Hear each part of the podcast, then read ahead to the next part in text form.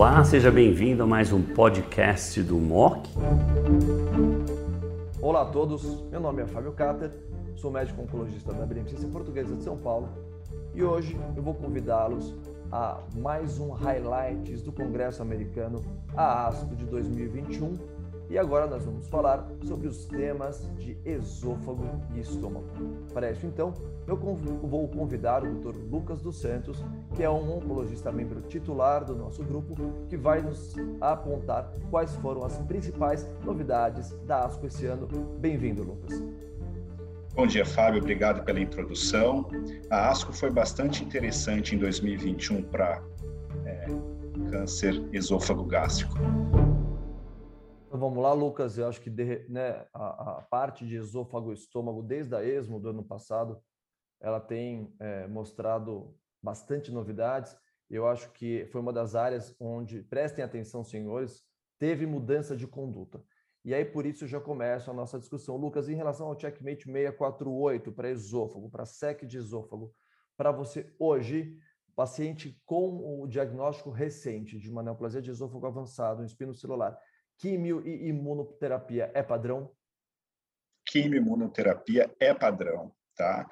A gente percebe que e a, segunda pergunta que, que você certamente faria é qual a importância do PDL1 na seleção dos pacientes, né? A gente ainda precisa de avaliar esses dados com mais longo prazo, mas parece que mesmo os pacientes com baixa expressão possam ter benefício. E fica a impressão, e aí esse comentário vale também para os pacientes com adenocarcinoma esôfago gástrico. Né? Fica a impressão de que o PDL1 talvez é, quantifique a magnitude do benefício, mas hoje eu não vejo como a gente, é, não vejo a gente excluindo os pacientes é, de tratamento de primeira linha em SEC de esôfago baseado apenas no PDL. Perfeito, Lucas. E aí eu peço para você chamar um outro estudo correlato, que é o Keynote 590, que também é um estudo de primeira linha, que explora quimio e imunoterapia nessa população. Contextualiza para a gente um pouquinho as diferenças entre o 648 e o Keynote 590. É assim, basicamente a principal diferença no critério de inclusão, 648 inclui é, exclusivamente pacientes com SEC, é, e o 590 inclui pacientes com adenocarcinoma, e se não me falha a memória, algo em torno de 70% tinham adenocarcinoma. Então, é, eu acho que o 590 fica mais ou menos aí no meio do caminho entre o 648 e o 649 por conta dessa característica de inclusão de adenocarcinoma, e, mas é, para mim é claro que a gente deve é, oferecer imunoterapia para essa população com, com câncer esôfago gástrico, baseado no, no, que a gente tem visto desde a ESMO do ano passado. O 648 traz um detalhe muito importante, que é a possibilidade da gente fazer um tratamento livre de quimioterapia. A gente sabe que muitos dos pacientes com câncer de esôfago, principalmente SEC de esôfago, são frágeis e talvez não tolerariam quimioterapia com cisplatina. Eu acho que nessa situação, a possibilidade de fazer um tratamento com nivolumab e pilimumab é bastante é, importante. Pronto, acho que essa é uma, uma outra né, é, é, é novidade que o 648 trouxe para a gente é a possibilidade da gente ter um esquema chemo-free. Né? Vamos passar para a pergunta que é a pergunta que se faz em quase todas as vezes que a gente discute o 649, agora a gente vai sair do esôfago, vamos para o estômago, Lucas. Qual o papel da adição de imunoterapia mais quimioterapia na população baixa expressora? A gente sabe que o estudo é positivo para a população alta expressora, ela é positivo para Alzheimer's, a maioria é autoexpressor. Então, é, qual é o papel dessa estratégia para o baixo expressor? Será que esse benefício não está sendo carreado por uma população que é predominantemente autoexpressora nesse estudo? Como a gente vai se posicionar, Lucas? Bom, isso daí vai continuar dando debate, acho que por mais 10 anos, eu não tenho dúvida disso, a não ser que dados mais atuais mostram algo um pouquinho diferente.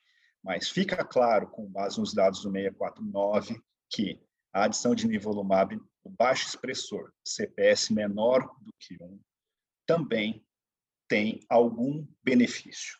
Porque eu vejo isso, eu vejo uma taxa de resposta 10% maior. Então, Taxa de resposta é importante em muitos dos nossos pacientes com câncer gástrico e eu vou te dizer que talvez a maioria deles, tá? E diferentemente de no passado que a gente discutia adicional não taxano, né, com um ganho de sobrevida bastante marginal, né, aqui eu não acrescento tanto em toxicidade quanto eu acrescentava no passado, incluindo taxano.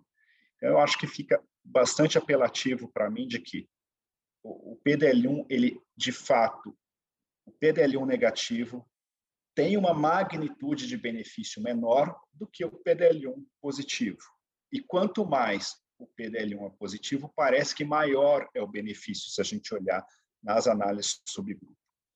Porém, eu não vejo que a gente deva excluir os pacientes PDL1 negativos do tratamento com imunoterapia, considerando que existe de fato uma atividade antitumoral da adição do nivolumab com muito mais taxa de resposta. Inclusive taxa de resposta completa, que ultrapassa os 10%. Então, perfeito, acho que é isso mesmo. Acho que esse debate ainda vai. É, eu convido todos a, a né, frequentar o nosso congresso, né, Lucas, para ver mais sobre esse debate. E passar um pouquinho aí de uma informação do New Ages, que é um estudo de conceito, né, Lucas? Você já comentou.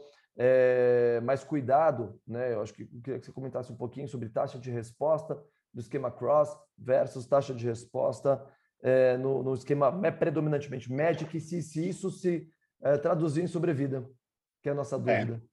Assim, esse é um estudo pequeno, né? E, e, esse é um estudo que acabou sendo interrompido, vários amendments, é um estudo que teve mais de oito anos de recrutamento, então tem algumas questões metodológicas, mas ele começa a trazer um conceito que é, se o MEDIC não é tão inferior ao FLOT, porque é, esse é o problema, ele incluiu pacientes majoritariamente recebendo MEDIC no regime perioperatório o cross poderia uh, ser uma opção razoável e menos tóxica no sentido de, de toxicidade da quimio. Traz, claro, as toxicidades inerentes da radioterapia. Tá? É, eu acho que ele não responde à questão que a gente quer saber se o paciente com, com por exemplo, com adenocarcinoma de esôfago distal, eu devo usar FLOT ou eu devo usar é, o CROSS. Eu acho que a gente ainda vai precisar aguardar os estudos que estão em andamento para nos ajudar com essa resposta, mas ele acende uma luz de que talvez essa diferença não seja tão grande. Tá?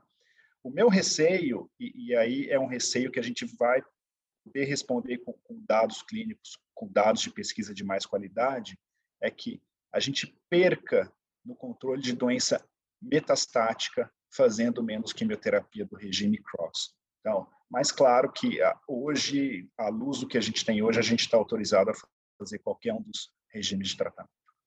Perfeito. E para encerrar essa discussão, não esquecer que a gente hoje tem o 577, o checkmate 577, que o Lucas mencionou no começo, que é justamente nivolumab pós ausência de resposta patológica completa, uh, quando a gente faz o esquema do cross. E isso também não foi comparado no New Ages, essa inclusão de imunoterapia que a gente tem adjuvante agora para esôfago também. Bom, com isso a gente cobriu os pontos mais importantes do esôfago e estômago, Lucas. Muito obrigado e que a gente uh, consiga traduzir isso em praticidade daqui para frente para esses pacientes. Até a próxima.